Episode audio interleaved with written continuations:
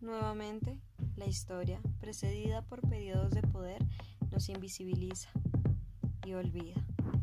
Precedimos las guerras y batallas que los pantalones nos arrebataron.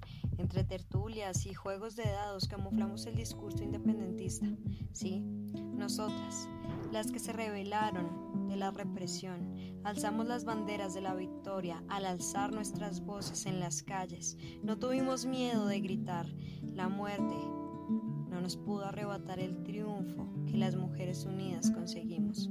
Nosotras, las revendedoras y verduleras, también luchamos y lucharemos por la independencia.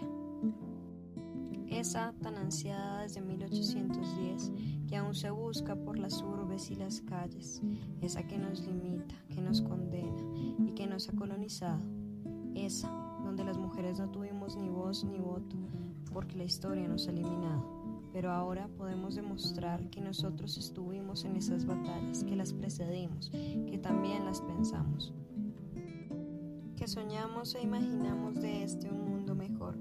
Desde lo comunitario, desde la academia, desde lo social, trabajamos por construir también la patria.